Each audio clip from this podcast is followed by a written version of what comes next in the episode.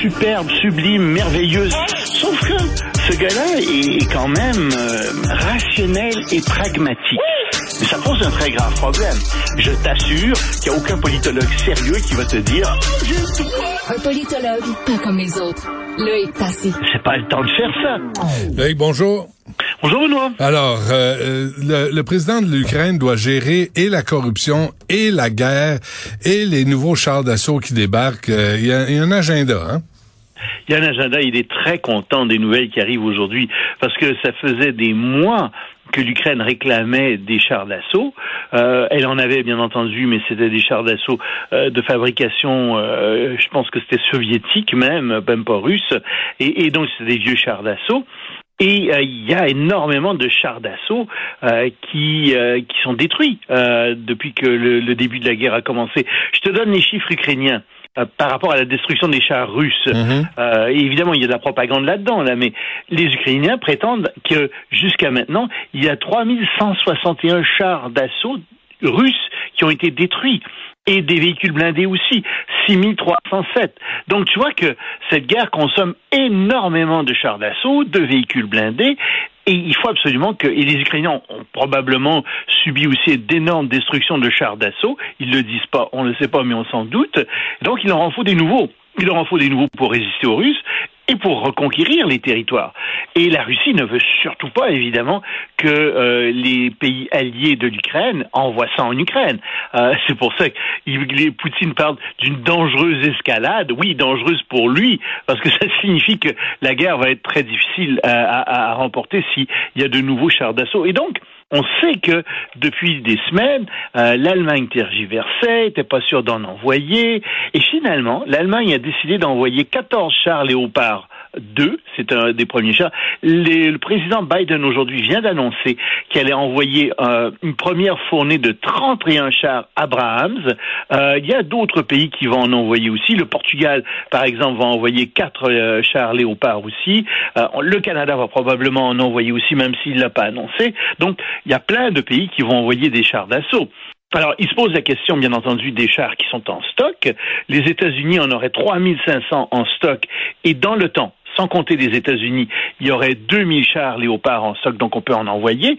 Sauf que, comme je te disais, il y a une consommation de chars là-dedans énorme parce que la guerre est très destructrice avec, avec ces chars. Alors, les chars occidentaux ont beau être de meilleurs chars que les chars russes, ben, il y en a une bonne partie qui va se faire détruire aussi. Hmm. Et il faut s'attendre à ce qu'on en envoie beaucoup et que ça coûte très cher. Mais, mais c'est pas, mais c'est pas, on n'arrive pas à un tournant, Loïc, où ça peut vraiment virer en troisième guerre mondiale? Je pense pas qu'on y soit. Je pense pas que ce soit dans l'intérêt des Russes, euh, ni des pays de l'OTAN, Ni de la Chine. déborder du conflit. Il peut y avoir un accident, il pourrait y avoir une escalade. Je te dis, on marche du côté du pré- à côté du précipice, mais il y a personne qui veut sauter dedans. Ouais. Euh, oui, euh, c'est une possibilité qui est là, mais je pense pas que ça arrive. Ce qui est en train d'arriver, par contre, c'est euh, que les Russes vont tout mettre euh, pour essayer de remporter la victoire dans quelques mois. Il va y avoir une grande poussée, une grande, euh, grande offensive russe. Et d'ailleurs, euh, les chars arriveront pas, a dit l'Allemagne, avant trois mois, donc c'est quand même long. Euh, et est-ce qu'ils vont arriver à temps? Euh, Qu'est-ce qui va se passer? Les Russes vont être incités donc à, à faire cette grande poussée, et c'est pas dans l'intérêt de l'Ukraine ni des, des, des, des alliés de l'Ukraine que cette poussée ait lieu. Euh, donc, on, on va voir ce qui va se produire. Euh, mais sur le terrain même, je te fais remarquer une autre chose, c'est que il, y a- il va y avoir une compétition entre les chars américains et les chars des autres pays. Les chars américains consomment, par exemple, 57 gallons à l'heure. Et les chars léopards, 40 gallons à l'heure. On dit que les chars américains sont beaucoup plus versatiles, mais ils demandent une équipe de soutien beaucoup plus forte. Mhm. Les, les, les léopards, moins. Il y a ça qui joue aussi derrière. Il y a des intérêts industriels derrière ça. Et tous les pays du monde regardent aussi la performance des, vont regarder la performance des différents chars d'assaut, Mais- vont voir comment ils se comportent sur le terrain. En particulier les Chinois, les Iraniens, etc. Mais que l'armée euh, ukrainienne se prenne des pieds trop point. en tout cas. Euh, y a, Écoute, euh, il faut que tu écrives à Zelensky. Ouais, Euh, moi, à mon- à mon avis, il va te consulter euh, pas mal souvent. ben, avec il devrait. genre, euh, Il devrait. Moi, je, Vladimir, je réglerais ça vite en désespoir. Euh, la saga des documents secrets, là, ça continue. Ça continue, ça, ça déborde, ça arrête pas. Parce que Évidemment, depuis qu'on a trouvé des documents secrets euh, chez Trump, on en a trouvé ensuite chez, chez, chez Joe Biden. Et en fait, le FBI et le département de la justice mènent une enquête euh, à travers euh, en fait, euh, à travers toute les, la haute administration américaine, les anciens dirigeants, les dirigeants actuels, pour voir s'il n'y a pas des documents secrets quelque part. Et ne voilà-t-il pas qu'on en a trouvé chez Pence en Indiana, dans sa demeure en Indiana? Puis là, ça devient un peu ridicule. Euh, en réalité, Trump est très content parce que il dit non, voyez-vous, on en a trouvé non seulement chez euh, Joe Biden, mais on en a trouvé aussi chez Pence, euh, Mike Pence, l'ancien vice-président. Donc moi, ça me dédouane. Hein, sauf que Trump voulait pas les remettre. Ça, c'est une autre paire de manches, alors que Biden et Pence veulent remettre les documents. Il n'était pas question pour eux de les garder. Mais ça pose quand même la question de la sécurité de tous ces documents. Comment se fait-il que ces documents semblent éparpillés comme ça euh, dans la nature sans que personne vraiment euh, s'en soucie trop. Il y a vraiment un problème dans l'administration même, l'administration générale euh, de ces documents secrets. Est-ce que c'est vrai que les documents secrets de Mike Pence, c'est des vieux hustlers? OK. Euh, je crois pas que Mike, Mike Pence a, avoué qu'il ne pouvait pas prendre l'ascenseur hmm. seul avec une femme autre que son époux, ben, parce qu'il pourrait la violer ou quelque chose comme ça. Ben, c'est ça, d'où la blague.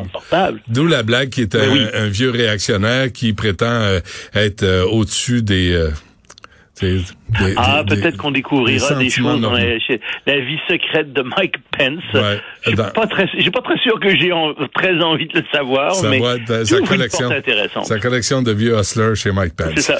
Bon, dans son livre qui vient de sortir, Mike Pompeo dit quoi? C'est plus intéressant. Ce sont ses mémoires. Et il dit, attention, il y a quelque chose que vous ne savez pas. Le monde a failli passer, on a failli avoir une guerre nucléaire entre l'Inde et le Pakistan.